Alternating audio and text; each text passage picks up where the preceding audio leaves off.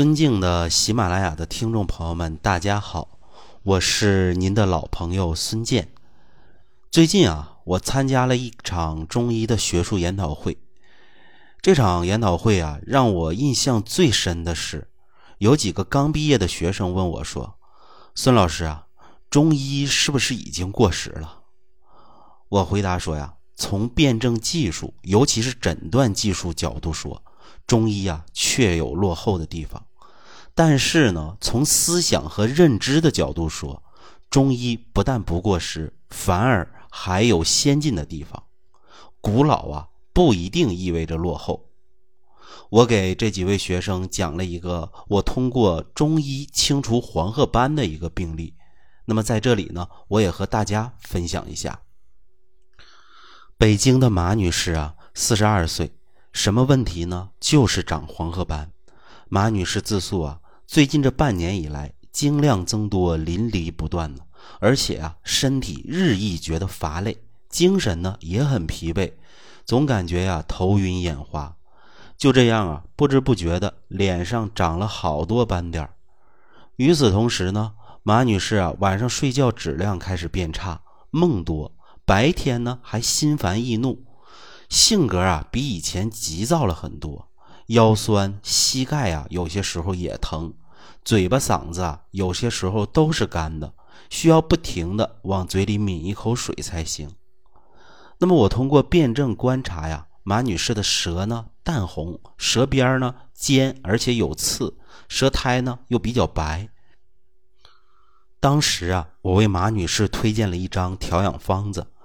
熟地黄十五克，山茱萸、黄芩、玄参、怀牛膝、枸杞、丹皮、吉梨、焦白术、焦山楂各十克，黄连、肉桂各三克，珍珠母二十克，甘草、白芷各六克，一共啊是开了六剂。马女士啊，按方应用六剂以后呢，发现啊脸上的黄褐斑呢逐渐变淡了，其他症状啊也开始好转。睡眠质量啊，明显的有一定改变，不怎么做梦了，而且啊，入睡比之前容易一些了。那么后来呢，我在原方上稍作加减，让马女士啊再用十剂。用完以后呢，马女士的黄褐斑呢基本上是消失不见了。但是呢，这个消失啊，不是在用完十剂以后，而是在啊用完十剂以后之后的两个月逐渐的消失的。这就是啊，中医的一个神奇之处，它不会啊立竿见影，马上的去解决你的问题。但是呢，你在对症调养之后一段时间，你会发现之前的症状突然之间它逐渐的就变淡了，逐渐的就没有了。那马女士呢，不光黄褐斑消失了，而且呢，感觉自己啊身上也有劲儿了，感觉啊自己的心胸啊都开阔了不少，不再啊像原来一样暴躁易怒了。晚上睡得着，早上呢也有精神了。这是啊，我近些年以滋阴去火、沟通心肾之法调养黄褐斑呢常用的一个方子。那么这里头啊有什么学问呢？首先呢，我们得知道一个事儿，就是啊，心其华在面，心是推动和生成血液的关键脏器。我们的脸面是气血最为充沛、最受阴血滋养的地方。所以呢，通过观察脸面，可以得知啊一个人的气血，尤其是啊心气心血的状况。现在呢，马女士脸上有黄褐斑了，这是不是说明她的心气心血出现了异常呢？没错，确实出现了异常，这就是啊心中阴血不足，有虚火。你看啊，马女士啊舌边尖起刺，因为心开窍于舌。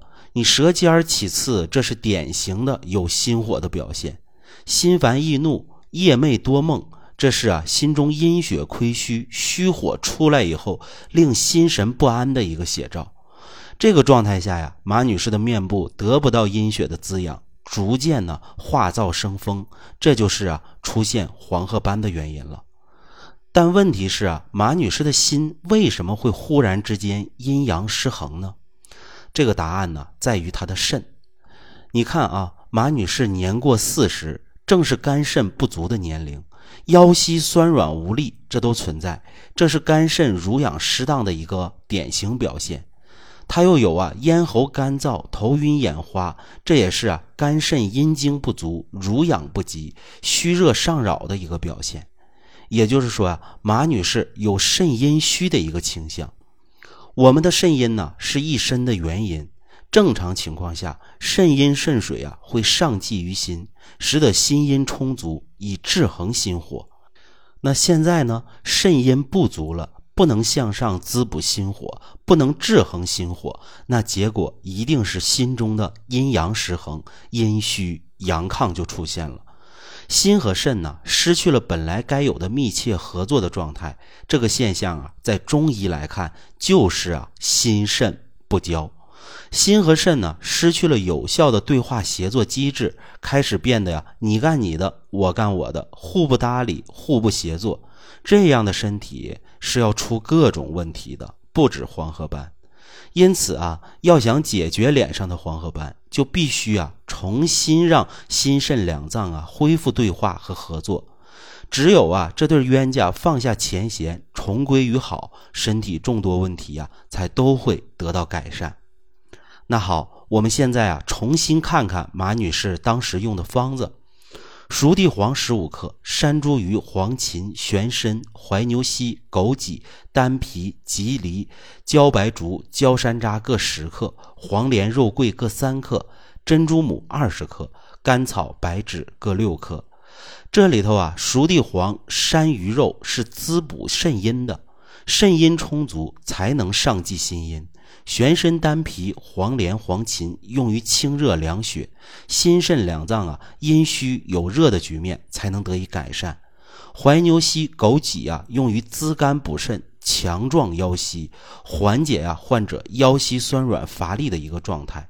肉桂呢一味，它是用于啊引火归元的，能让啊虚火下潜。吉藜、白芷，这是祛风美容之品。珍珠母呢，能够去火、定惊、安神。最后呢，配白术和山楂，固护脾胃。你看啊，这就是以调节心肾、滋阴清热之法为主，调养黄褐斑的一个全过程。